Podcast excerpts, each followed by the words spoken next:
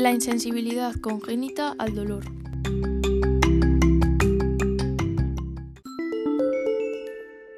¿En qué consiste la insensibilidad congénita al dolor?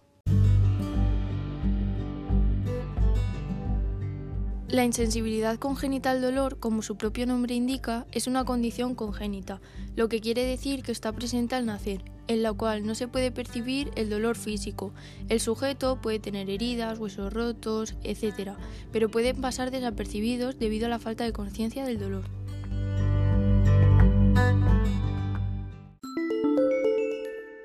¿Cuáles son los síntomas de la insensibilidad congénita al dolor? Las personas afectadas tienen los siguientes síntomas.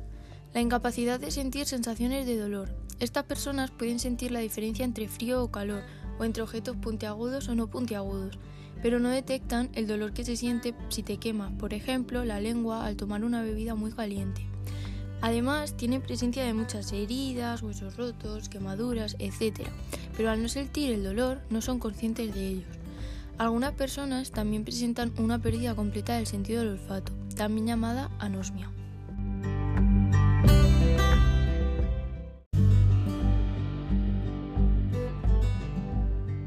Esta insensibilidad congénita al dolor también se le considera una forma de neuropatía periférica, porque afecta al sistema nervioso periférico, ya que conecta el cerebro y la médula espinal a los músculos y a las células que detectan sensaciones como el olfato, tacto y el dolor.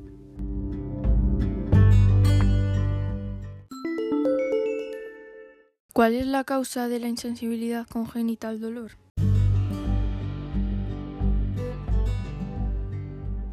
La insensibilidad congénita al dolor suele ser causada por mutaciones en varios genes diferentes, pero en todos ellos afecta a los nocioceptores, ya que o no funcionan o no se desarrollan bien.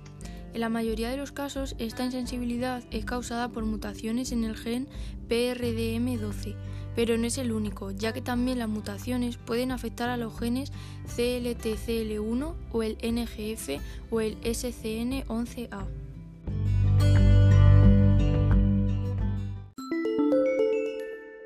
¿Cuál es su diagnóstico?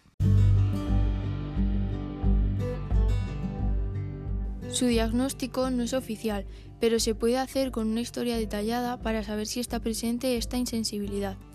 En los bebés, por ejemplo, se puede presentar analizando las mordeduras de lengua, de labios o dedos después de que le estén saliendo los primeros dientes.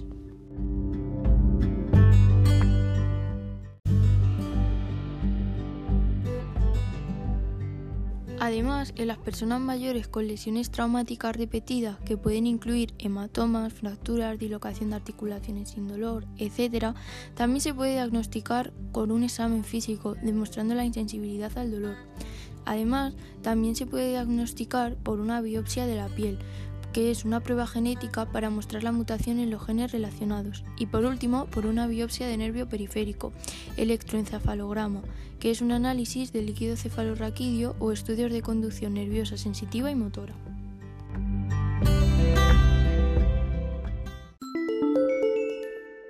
¿Cuáles son los tratamientos conocidos para la insensibilidad congénita al dolor?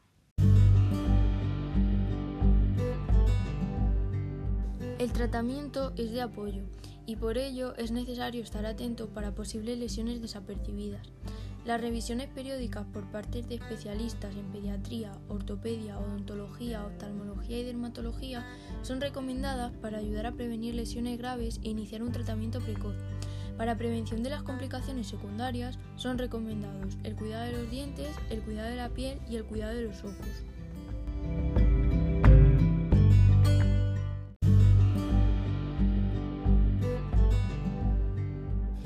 Muchas veces, debido a la falta de percepción del dolor, los pacientes presentan lesiones que en algunas ocasiones necesitarían corrección quirúrgica.